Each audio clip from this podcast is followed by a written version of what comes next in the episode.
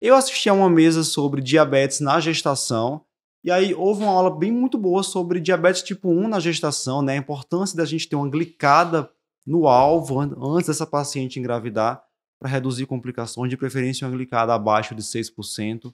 Durante a gestação, lembrar que no primeiro trimestre geralmente há uma redução da necessidade de insulina nessa paciente e posteriormente essa necessidade aumenta, segundo terceiro trimestre. Inclusive, se não houver esse aumento, é um marcador, descon né? desconfiado em insuficiência placentária. Isso. Muito importante lembrar que a gestante ela está exposta a um maior risco de agravamento ou de aparecimento das complicações microvasculares do diabetes.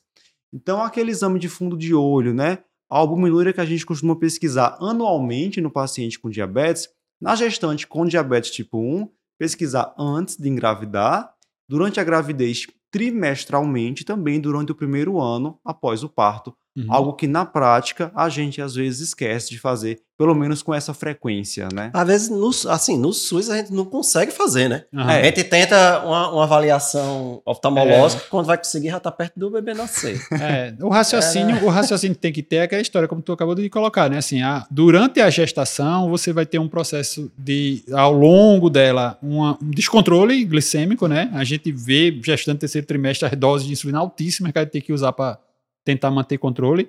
Então, desglicemia, que piora complicações microvasculares, né, claramente.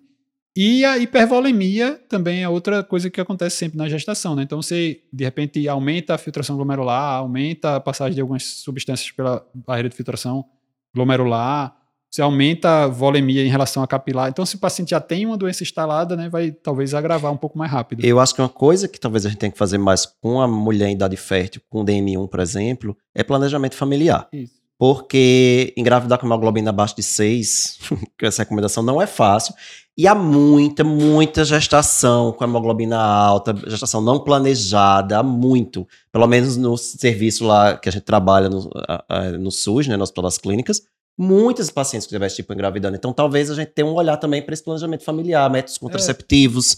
dessas mulheres, porque senão elas vão engravidar com a hemoglobina de 8, uhum. 9, 10, e aí vai vir toda a problemática. Não, né, eu acho que isso é uma coisa que a gente no dia a dia aborda muito, né, Eric? Assim, a gente na, na, no hospital escola de você dizer assim, ó, paciente tem uma, um, um, transtorno crônico, seja lá qual for relacionado é, ao sistema endócrino, né? então paciente tem hipo ou hipertiroidismo, diabetes, paciente tem um prolactinoma, um, alguma coisa, é óbvio que se ela é mulher em idade fértil, ela precisa ser abordada sobre Sim. como aquilo ali vai se comportar na, na gravidez, né? Se aquela medicação dela vai ser continuada, se vai ser descontinuada. Então, toda gravidez de paciente do ambulatório de endócrino, ela teoricamente deveria ser planejado, sim, né? Então a gente sim. tem que estar tá abordando isso para o paciente não fugir, sei lá, o paciente está tratando obesidade, fez uma cirurgia bariátrica, engravida no primeiro ano, veio é, a, a, bronca. a, bronca.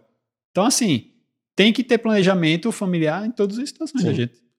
Luciano, e tua aula sobre exercício e célula beta? Fala aí pra gente é... o que são as miocinas. Não, assim, é. Fala é... aí, porque eu não pude assistir, que eu tava em outra mesa, eu perdi a aula, Luciano. Faz um resumão aí pra gente. Um resumão, assim, veja, me a gente teve mais de uma aula sobre exercício no contexto do diabetes, né? Acho que todo mundo já sabe que exercício é uma recomendação de forma geral, que o músculo, como a gente já colocou, é um, um grande, é, uma grande usina, né, para a utilização de, de glicose como fonte de combustível e utilização de lipídio, né, que a gente sabe da lipotoxicidade da resistência insulínica, né?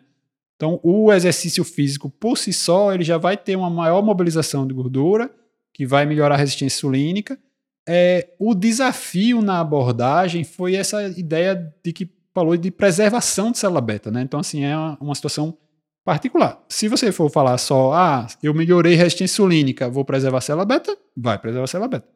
Mas miocinas, existem alguns estudos ainda, num, talvez um pouco mais iniciais, onde mostra que o músculo libera uma série de substâncias e que essas substâncias vão atuar é, como fatores que vão aumentar a liberação de insulina, que vão aumentar a expressão de GLP-1, que vão é, diminuir gliconeogênese. Então, vão ter alguns efeitos que no médio prazo também vão contribuir com essa história da preservação. Então, miocinas é qualquer substância que tem efeito endócrino ou parácrino liberada pelo músculo. Aí teve um destaque em interleucina 6, que assim, num, num prazo mais longo está associado a processo inflamatório, a sepsia, a outras complicações até de gravidade, mas que numa liberação fásica aguda, né, é, assim, de curto prazo relacionado ao exercício, tem efeitos benéficos. Então, assim, é, é a ideia de que a, tudo demais é veneno, né? Uhum. Como diz a história. E que no curto prazo teria benefício. E outros marcadores, até osprotegerina, mostrou o, o músculo liberando osprotegerina, alguns estudos mostrando é, bem, assim, muito desenho interessante de estudo.